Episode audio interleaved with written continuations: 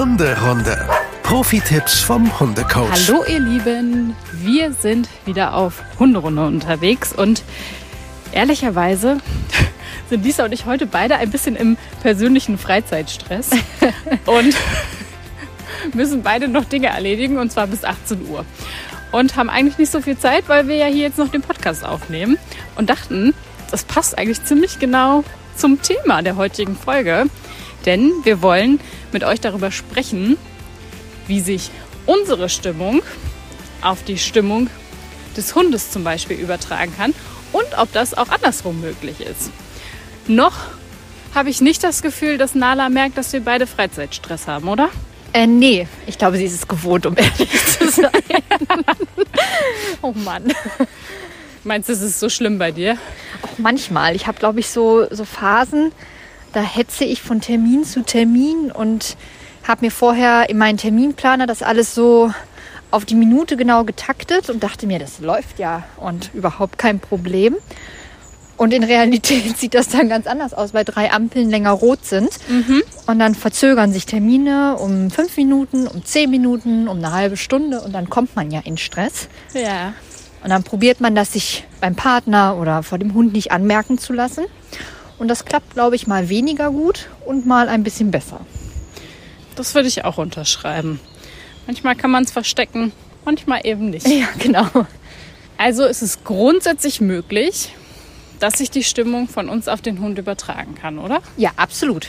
Und wie äußert sich das bei Nala, wenn du jetzt, wenn Nala zum Beispiel merkt, ey, es ist hier jetzt gerade echt irgendwie brenzlig, es ist viel Stress gerade? Also bei Stress muss ich zugeben, habe ich das gar nicht so dolle bei ihr das Gefühl. Ja. Ich habe eher das Gefühl, dass wenn es mir nicht gut geht, wenn ich also einen Tag habe, wo ich gesundheitlich nicht so ganz auf dem Damm bin, dass Nala dann das deutlich spiegelt. Dann macht sie schon so Sachen, die sie normalerweise nicht macht. Dann zieht sie vermehrt an der Leine.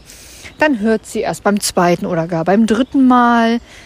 Oder ähm, sie findet andere Leute irgendwie auf einmal seltsam, die mich vermehrt angucken. Also sie fängt dann schon so Verhaltensmuster an, die wir raustrainiert haben oder die eigentlich gar kein Thema sind, aber an Tagen, wo ich nicht ganz auf dem Damm bin, da merkt man ihr an, übernimmt sie so ein bisschen in Anführungsstrichen die Führung, weil ich diese vermeintlich nicht habe in dem Moment. Okay. Das ist ja, glaube ich, auch so ein klassisches Bild irgendwie, was man hat, dass irgendwie, wenn es einem nicht gut ist, dass der Hund dann irgendwie die ganze Zeit bei einem ist. Ne? Stimmt das eigentlich so? Och, ja, es gibt ganz viele Hunde, die machen das. Die legen dann den Kopf auf den Schoß und kuscheln den ganzen Tag oder legen sich dazu.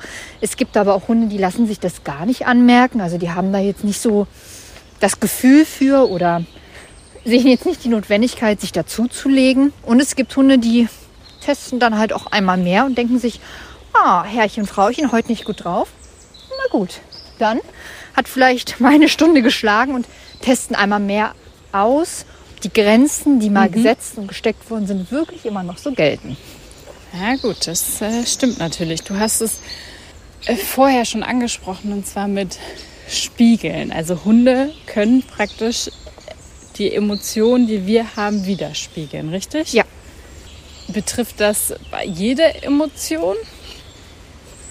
Na, also das betrifft in jedem Falle Unsicherheit. Also das haben wir ja ganz oft, dass wenn wir vielleicht zu Freunden kommen oder Freunde zu uns kommen und man weiß, dass es dort jemanden gibt, der Hunde vielleicht okay findet, mehr auch nicht oder gar Angst hat oder unsicher ist. Die meisten Hunde reagieren auf diese eine Person schon anders als auf den Rest. Es gibt Hunde, die spiegeln dieses Verhalten auch mit Unsicherheit, fangen an, diesen Menschen anzubellen, fangen an, um diesen Menschen komischerweise mega viel Abstand zu halten oder fangen an, besonders mit diesen Menschen jetzt Kuscheleinheiten austauschen zu wollen. Also die fangen schon oft an, diesen Mensch in irgendeiner Form zu spiegeln. Und da ist jeder Hund unterschiedlich, wie er das macht. Ob er da auch mit in Anführungsstrichen Ablege, Abneigung und Ablehnung drauf reagiert oder ob er da mit Flirty-Sequenzen drauf reagiert. Würdest du sagen, dass Hunde sozusagen dafür so einen sechsten Sinn haben? Nein, das ist kein sechster Sinn. Das ist eigentlich für die völlig normal. Die riechen das ja. Okay, die, das ist am, macht man am Geruch fest, ja? Genau, also Hunde riechen ja auch an uns. Ich meine, jeder weiß das, der schon mal mit einem Hund Kontakt hatte. Auch Hunde riechen ja bei uns. Nehmen wir mal kein Blatt vom Mund zwischen den Beinen und hinten am Poppes. Ähm, ja, warum? Natürlich, weil dort viel Geruch da ist. Und das machen sie ja bei ihren Artgenossen genauso. Das heißt, die riechen hinten an den Analdrüsen und da werden eben spezielle Hormone gebildet, woran sie das Geschlecht erkennen können. Ungefähr das Alter, ungefähr die Rasse, ungefähr welcher Stimmungslage dieser Hund gerade entspricht. Ja. Und das machen sie bei uns Menschen natürlich auch. Das heißt, ist da jemand, der Angst vor Hunden hat, der schüttet in dem Moment ja auch Stresshormone aus. Und auch in Anführungsstrichen, so heißen die natürlich nicht, aber jetzt mal platt gesagt, Angsthormone. Ja. Und das riecht der Hund. Und dann, wie gesagt, ist es so ein bisschen vom Charakter abhängig, wie der Hund auf diese Hormone reagiert. Ob er selber mit Unsicherheit, Angst und Stress reagiert. Siehe Bellen, zurückziehen, Nackenhaare aufstellen, grummeln, weil man einfach diese Person schlecht einschätzen kann. Oder ob ein Hund sagt, flirty Sequenzen, ich beschwichtige dich mal, ich fange nicht an anzulecken, weil, hey, ist doch alles cool. ähm, wie gesagt, das ist, ja, das ist Charaktersache. Aber nee, deswegen haben sie keinen sechsten Sinn, sondern das ist für die normales Alltagsgeschäft. Du hast mir damals mal gesagt, als wir den Podcast angefangen haben, dass äh, Nala so freudig oder sagen wir mal neutral, aber schon eher positiv auf mich reagiert hat, weil du im Prinzip auch so reagiert Ja. hast. Ja, stimmt. Hm? Und damit war ich für Nala sozusagen okay. Genau. So Das ist ja eine Stimmungslage, die ich übertrage. Ne? Wenn ich gestresst bin, wenn ich aufgeregt bin, wenn ich unsicher bin in Situationen, dann spiegelt Nala mich ja auch. Wir sind ja sehr eng miteinander verbandelt. Das stimmt. Das heißt, alles das, was ich ihr an Emotionen, an Geruchsmaterial ähm, zur Verfügung gebe, das, das setzt sie in eine Art Reaktion um. Wenn ich jetzt aber freudestrahlend auf jemanden zugehe und sofort sage, hey, super, schön, dass dich kennenzulernen, wird sie 100% schwanzwedelnd auf den zurennen und sich denken, wir kennen den? Okay, dann kennen wir den. Hey, klasse. Hallo, ich bin Nala, wer bist du? Ich kenne dich zwar nicht, aber scheint ja alles tipptopp zu sein. Wenn ich jetzt aber auf denjenigen mit einer gewissen Abwehr reagiere oder mit Abstand und Abwehrhaltung, dann wird Nala darauf auch so reagieren. Und umso doller ich das auf die Spitze treibe, je doller wird Nala reagieren. Ja. Jetzt bist du ja unser Profi, weil du Hundetrainerin bist. Und oft hat man ja, glaube ich zumindest, dieses Phänomen, hey, in der Hundeschule klappt das Training richtig, richtig gut. Ja. Und dann ist man zu Hause und es funktioniert einfach gar nicht. Nix mehr. Hat es auch damit was zu tun? Oder Äh, könnte es was damit zu tun haben? Ich finde, das hat zweierlei Gründe. Einmal A, es gibt viele Hundetrainings und damit will ich in keinem Falle irgendeine Hundeschule ankreiden oder irgendeine Trainingsmethode in Ansatzweise anzweifeln. Aber es gibt Trainings, die finden immer auf einem und demselben Platz statt. Das heißt, das Türchen wird geöffnet, der Hundeplatz ist da und der Hund hat gelernt, auf diesen einen Platz haben wir Hundetraining, auf diesen einen Platz fange ich an, mich zu konzentrieren, weil da Herrchen, Frauchen konzentrierter sind, die machen das auf einmal viel ordentlicher, die loben viel mehr, weiß der Fuchs, was da anders ist. Geht dieses Türchen auf, wir fahren nach Hause, ist zu Hause auf einmal alles wieder anders. Das ist ja keine gewohnte Trainingssituation. Deswegen handhabe ich es so, dass wir immer an verschiedenen Orten trainieren, damit der Hund eben kein festes System hat. Dass der Hund eben nicht lernt, immer auf Platz XY machst du ordentliches Platz, machst du ein ordentliches Bleib. Nee, das gibt's nicht. Das gibt's halt auch am Kröpke. Das gibt's aber auch tief im Wald. Deswegen, Kröpke ist ein großer Platz hier bei uns in Hannover, Ah ja, in der genau. Innenstadt, für die, die Hannover nicht kennen. genau, ja, gut, dass du es sagst. Ähm, und von daher ist es, ähm, ja, ist das einmal das erste Problem oder die erste Sache, die man überdenken sollte. Nummer zwei ist natürlich das, dass viele sich wohler fühlen, wenn ein Trainer dabei ist. Mhm. Weil das für viele Sicherheit birgt, weil das für viele so dieses, wenn der Trainer oder die Trainerin dabei ist, dann kann ja nichts passieren. Das ist natürlich Quatsch. Kann ja trotzdem was passieren, ist ja ganz klar. Geht der Hund kann trotzdem weglaufen oder nicht bleiben oder sich mit dem anderen nicht gut verstehen, nur weil der Hundetrainer da dabei ist. Ist das ja Tünnef, das zu denken. Aber trotzdem gibt es vielen eben diese Unsicherheit, diese vermeintliche. Und damit werden viele Mensch-Hunde-Teams ruhiger und deswegen klappt auf einmal die Arbeit. Das heißt, man hat als Hundetrainer ganz oft einfach eine gute Ausstrahlung für, den, für das Mensch-Hunde-Team. Okay. Jetzt musst du aber noch mal, ich weiß, ich habe die Frage schon in, einem, in einer anderen Folge gestellt, aber Ja. wenn man als Hundehalter zu einer Hundeschule kommt, hat man ja auch immer das Gefühl, bei dem Hundetrainer, wenn er das vormacht oder die Hundetrainerin etwas vormacht, das klappt auch immer. Ja. Wir sind Das hat auch- Zauberer. Das ja. habe ich, glaube ich, das letzte Mal auch schon geantwortet, Genau. oder? Ja. Also, was Nächste ist, Frage? Nein. da ist im Prinzip auch der Geheimtipp in Anführungsstrichen einfach die Ausstrahlung, oder? Na, der Geheimtipp ist für mich, auch da, ich möchte keine Trainingssituation von einem Kollegen oder von einer Kollegin runterreden. Ich nehme seltenst Kundenhunde in die Hand.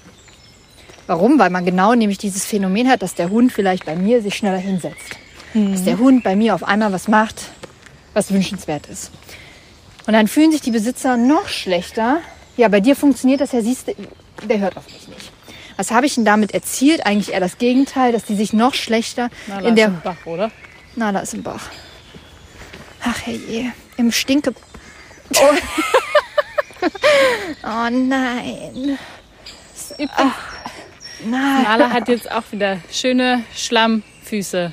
Na, na, machst du Stiefel. heute Urlaub bei Tante Mareike? Hatte ich nicht Schön. erwähnt am Anfang, dass ich was vorhabe? Ja, du, du hast doch Nalas Sitting vor Ort. Schön, schüttel dich mal auch. Okay, machen wir weiter im Text. Wobei Nala kann ja auch mit ins Restaurant kommen. Willst du mit ins Restaurant kommen, Nala? Dann ist halt keiner mehr, ne? Weil so bestialisch, wie bei sie jetzt auch neben uns läuft. Bei dem Wetter können wir draußen sitzen, Ja. Naja, solange es Spaß macht. Ähm, also nochmal, ich wollte keine Trainingssituation von einer Kollegin oder Kollege kaputt machen, die andere Hunde in die Hand nehmen. Ich tue es eben nicht, genau mit diesem Gefühl, dass ich das vermeintlich besser kann und Hund-Mensch-Team es nicht kann und dann ein schlechtes Gefühl aufkommt. Okay. Deswegen probiere ich eigentlich immer nur zu sagen, probier es mal so, mach mal so, werd mal ein bisschen ruhiger. Also ich gebe gezielte Tipps und nicht nur einen Tipp und dann klappt es nicht, dann denke ich mir, ja okay, hm, hat halt nicht geholfen, dann nehme ich mir halt auch wirklich gezielt Zeit. Und genau das ist es. Also wenn was nicht funktioniert, wie der Hund lässt sich gerade nicht hinsetzen, dann einmal zu überlegen, warum nicht. Ich sage immer, ist da gerade verbrannte Erde? Ist einfach dieser Ort, wo der Hund sich jetzt zum zehnten Mal hinsetzen soll, einfach gerade platt gesessen. Wechsel doch mal die Situation, geh mal drei Meter weiter nach links. Der Hund setzt sich wieder hin. Hey, super. okay. Einfach den, den Gedankenknoten mal lösen. Oder ändere mal deine Körperhaltung. Nutz vielleicht ein Belohnungssystem, ein anderes. Wechsle auf ein anderes Leckerli.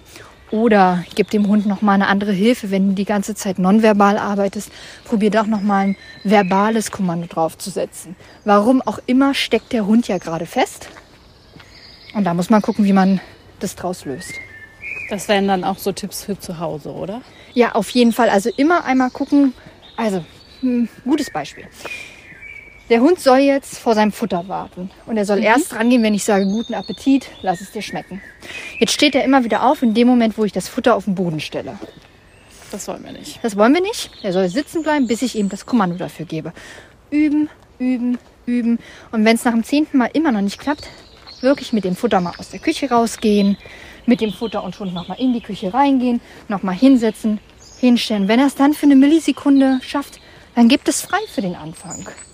Na, aber dann hat man vielleicht mit so einer Situation, die man aufgelöst hat und danach verbessert wieder hinbekommen hat, ja genau das erreicht, was man erreichen wollte. Man ist zum Ziel gekommen mit einem vielleicht einen kleinen Umweg, aber manchmal ist ein kleiner Umweg eben notwendig. Ja, das stimmt. Was würdest du sagen, ist praktisch für den Menschen wichtig, also für den Hundehalter oder die Hundehalterin in dem Moment, was oder worauf, auf welche Eigenschaften, vielleicht auch Charaktereigenschaften bei sich selbst sollte der Mensch zu Hause im Training achten? Also generell nicht nur zu Hause, immer Hunde orientieren sich an souveränen Hundeführern oder generell Rudelmitgliedern. Das hat nichts, Achtung, Achtung, mit dem Begriff dominant zu tun. Ich muss nicht dominant sein. Ich soll einfach souverän sein. Okay. Und souverän ist jemand, der gelassen ist, der cool ist, der nett und freundlich ist, der aber auch die Grenzen, die aufgezeigt sind, durchsetzt. Aber eben nicht mit Gewalt oder mit Zwang, Aber eben mit dem, was er gesagt hat. Du setzt dich da jetzt hin. Ja. Wenn du es nicht machst, dann üben wir das so lange, bis das eben klappt. Dafür brauche ich meinen Hund nicht anschreien.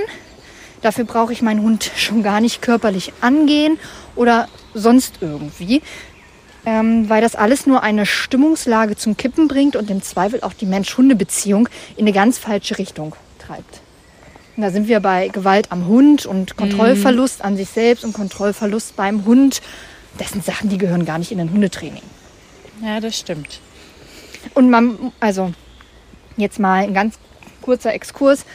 Wenn man, glaube ich, merkt, dass man im Hundetraining schnell aus seiner Haut fährt, wenn man merkt, ah, man geht seinen Hund des Öfteren an, man ist vielleicht zu laut, man ist vielleicht zu aufgeregt, es stresst einen massiv, was der Hund da macht, dann vielleicht überlegen, ist das wirklich der Hund? Oder ist das irgendwas in einem selbst? Okay, immer reflektieren. Ne? Genau, was ist es wirklich? Also das hat natürlich dann nur noch begrenzt was mit Hundetraining zu tun, aber es gehört da eben auch rein, weil ganz oft lassen sich Fehlerquellen im Einzeltraining auch auf sowas zurückführen. Ja, okay. Stressprobleme auf der Arbeit, Stressprobleme in einer Beziehung, privater Stress, was auch immer oder Unwohlsein oder Trauer oder hm, ich weiß nicht. Aber eben probieren das nicht auf den Hund zu projizieren, weil der kann nichts dafür. Klar, macht ein Hund sicherlich auch Dönixen und ist nicht immer so, wie wir uns ihn gerade wünschen. Aber wer ist das schon? Ja, das stimmt. Jetzt hatten wir ja eben die Situation, dass Nala in Bach abgedackelt ist. Ja, Ich finde, da war dieses typische Phänomen, als sie hochgekommen ist, dass ich zumindest das Gefühl hatte, sie wusste genau, das war gerade nicht in Ordnung, was sie gemacht hat. Aber kann der Hund das überhaupt in dem Moment verknüpfen oder interpretieren wir diesen Hundeblick da nicht einfach mehr rein? Wie Me- zum Beispiel, wenn eine Vase Zerbruch geht. mega gute Frage. Du spielst auf schlechtes Gewissen an. Ja, Also erstmal finde ich, hat sie überhaupt nicht so geguckt. Weil ich habe überhaupt nicht reagiert. Also ich fand es ja überhaupt nicht schlimm. nee. Und warum auch? Also sie stand vorher dort und hat mich einmal angeguckt. Ja. Ich habe gerade mit dir gesprochen, also habe ich ihr weder gesagt, nein, lass es oder ja, mach es. Also hat sie selber entschieden, sie hatte darauf Bock jetzt gerade. Sie will sie ein Stöckchen nehmen, sie Ja. fragt mich, fragt mich, ich sage nichts, ich sage nichts.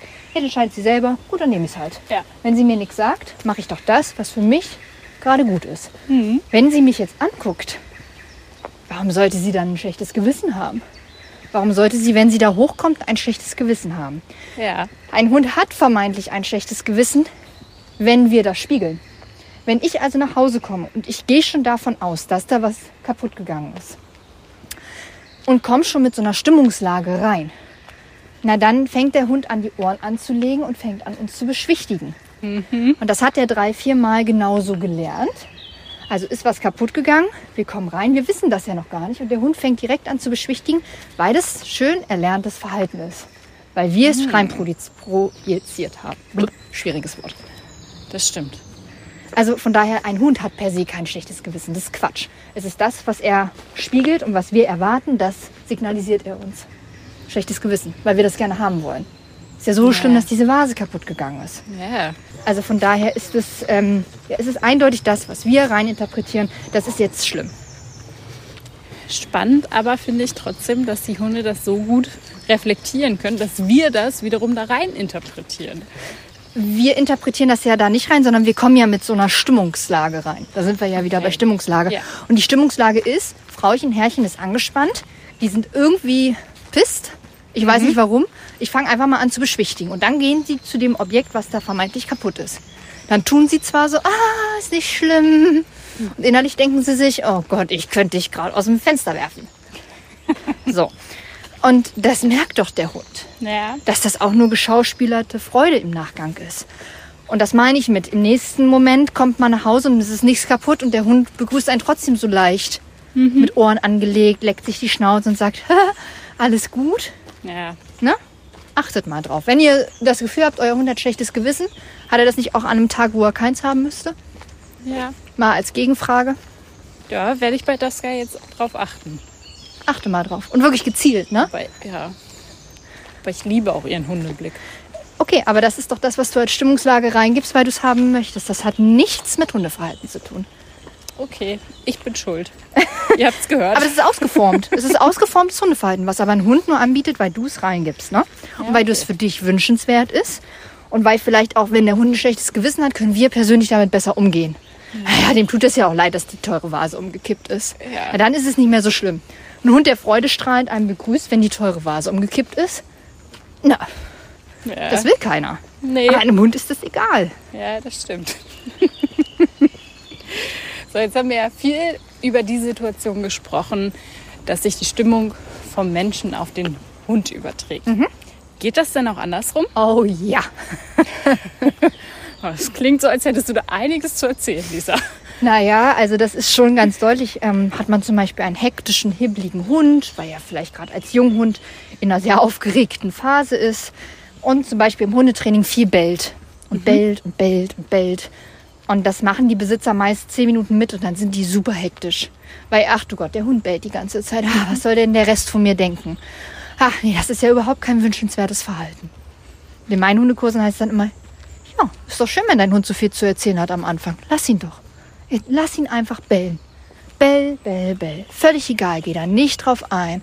Bleib möglichst entspannt. Lob die Ruhesequenzen, also das Verhalten, was du haben willst. Probier dich nicht doll dran aufzureiben, weil es stört niemanden außer dich. Und ganz oft haben wir es dann in der zweiten Stunde, der Hund bellt nicht mehr, weil er gelernt hat, hm, irgendwie interessiert es ja keinen. Ja, stimmt. Also lasst euch nicht zu sehr auf die Stimmungslage eures Hundes ein. Natürlich muss man das. Es soll bitte nicht sein, dass ihr zwei Steine nebeneinander hergehen im Wald und sich keinerlei Stimmung mehr anzeigen lassen. Aber äh, übernehmt die Stimmung, die für euch gut ist und übertragt die Stimmung, die für den Hund gut ist. Nicht immer ist das möglich, das ist ja normal, aber es ist zumindest wünschenswert. Ja. Hast du eine Geschichte, wo sich Nalas Stimmung auf deine übertragen hat? Wenn es Nala nicht gut geht, ja. Also, ähm, sie hat ja nun schon arg mit ihrem Rücken zu kämpfen. Es gibt Tage, da ist das echt ein bisschen mehr ausgeprägt. Und jetzt hatten wir gestern zum Beispiel das Erlebnis, dass sie dann wirklich dolle gehinkt ist und beim Aufstehen einmal ganz laut so gefiepst hat.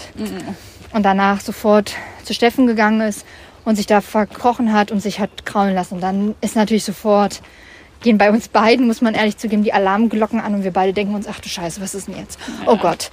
Und dann merkt man schon, dass wir so ein bisschen hektisch werden. Ich glaube, wir haben das sehr gut im Griff. Aber für unsere Verhältnisse werden wir dann hektisch und machen sofort, oh Gott, was ist denn los? Mhm, Was ist denn passiert? Das überträgt sich total schnell. Ja, beim eigenen Hund ist es wahrscheinlich auch, obwohl man Hundetrainerin ist, immer ein bisschen schwieriger, dann doch gerade vielleicht in solchen Situationen äh, die Coolness zu bewahren, oder? Ja, natürlich. Es ist genauso, glaube ich, ein Kinderarzt, der bei anderen Kindern relativ entspannt ist und beim eigenen Kind auf einmal auch jede kleine Schnupfen schlimm findet. Das ist der Maurer, der vielleicht sagt, naja, jetzt ist hier eine Wand hier krumm, ist nicht ganz so dramatisch, aber im eigenen Haus ist das auf einmal eine Vollkatastrophe. Ich, so. Du vielleicht, wenn du Nachrichten sprichst, bei anderen hörst du Stimmlagen oder Versprecher gar nicht so extrem raus. Bei dir selber, wow, ist das ganz, Ganz doof. schlimm, ja. Genau, so ist es. Also ich glaube, so ist das Persönliche immer schwieriger, der Umgang damit immer komplizierter als außenstehend. Weil man vielleicht auch zu kritisch mit sich selbst ist, zu fürsorglich, zu was auch immer. Und ganz viele eben darauf bedacht sind, was andere über mich denken könnten. Ja. Das trifft natürlich nicht auf alle Kunden zu. Manchen würde man sogar eher wünschen, mal ein Mühe mehr davon zu haben, was andere wohl über sie denken. Aber viele, viele Kunden haben davon zu viel. oh Ja, Gott, was okay. der andere jetzt über mich denkt, dass mein Hund hier fiebst, dass mein Hund an der Leine zieht, dass mein Hund bellt. Und so denkt, ja, der wird schon nicht denken, dass du der größte Honk bist. Und Leute, die sich das denken, haben oft keine Ahnung von Hundeerziehung oder hatten noch nie einen Problemhund. Also ich glaube, wir haben vieles angesprochen und im Prinzip kann man eigentlich festhalten, wenn der Hund eine Reaktion zeigt, die zum Beispiel nicht erwünscht ist, dann kann das wie ein Dummi oder wie viele Dominosteine sein, die irgendwie fallen, die aber oft auf unsere Gefühlswelt zurückzuführen sind. Zumindest ist Und- es ein Dominostein, der mit überprüft werden muss, ja. Ja. Von daher gilt es halt, würde ich sagen, für uns Hundehalter immer kontrollieren, bin ich gerade in der Mut, wie man so schön sagt, und kann auch effektives Hundetraining machen zum Beispiel, oder? Ja. Authentisches Arbeiten, sage ich allen meinen Kunden. Seid ihr mal nicht gut drauf? probiert, den Nachbarn mit euren Hund gehen zu lassen. Nein, ist natürlich übertrieben, aber wenn ihr wirklich einen schlechten Tag habt, dann probiert mit eurem Hund vielleicht nicht gerade die größte Baustelle anzugehen, wie beispielsweise die Leinführigkeit. Die wird nicht klappen an so einem Tag. Ja. Also probiert es irgendwie anders an so einem Tag zu handeln. Ich weiß, es ist auch immer alles einfacher gesagt als am Ende getan, aber ich glaube, die meisten wissen ganz genau, worauf ich hinaus will. Ich denke auch. Wenn ihr aber trotzdem noch Fragen habt, dann würden wir uns super freuen, wenn ihr uns die schickt. Die könnt ihr uns gerne bei Instagram schicken. Da findet ihr uns nämlich auch. Den Kanal verlinken wir euch in den Show Notes. Und wenn ihr kein Instagram habt, dann könnt ihr uns natürlich auch per E-Mail kontaktieren. Und zwar an podcast.antenne.com. Und ansonsten freuen wir uns eh immer, wenn ihr mal bei Insta vorbeischaut. Ne? Ja, unbedingt. Also, ihr Lieben, wir hören uns wieder in zwei Wochen. Und ansonsten sehen wir uns bei Instagram. Macht's gut. Bis bald. Ciao, ciao. Hunderunde. Eine Produktion von Antennen Niedersachsen.